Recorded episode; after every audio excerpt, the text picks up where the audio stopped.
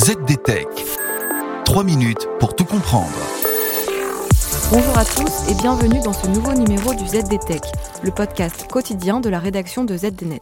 Je m'appelle Clarisse Trey et aujourd'hui je vais vous expliquer comment la filiale électronique française ressuscite dans la région du Centre-Val de Loire à l'abri des aléas de la chaîne d'approvisionnement mondiale.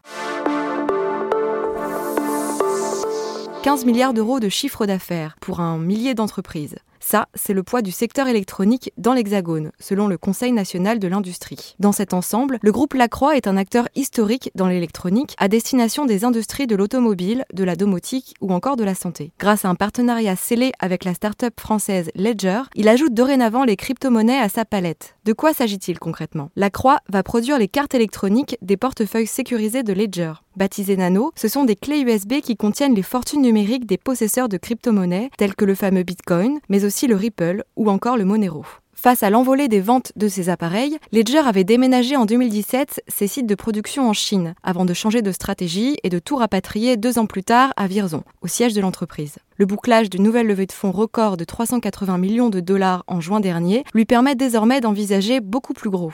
À deux heures de route de Vierzon, la nouvelle usine flambant neuf de la Croix va permettre à Ledger de changer de braquet en dopant sa capacité de production de portefeuilles crypto une usine 4.0 connectée et automatisée de 16 000 m2 qui coche toutes les cases exigées par Ledger. Sécurité, agilité, qualité et volume. Voici les quatre priorités soulignées par Pascal Gauthier, le PDG de Ledger, à propos de cet accord régional. Car il s'agit bien là d'une intégration verticale d'acteurs locaux situés dans la même région française, le centre Val de Loire. Et voilà, normalement on a fait le tour du sujet. Pour en savoir plus, rendez-vous sur zdnet.fr et retrouvez tous les jours un nouvel épisode du ZDTech sur votre plateforme de podcast préférée.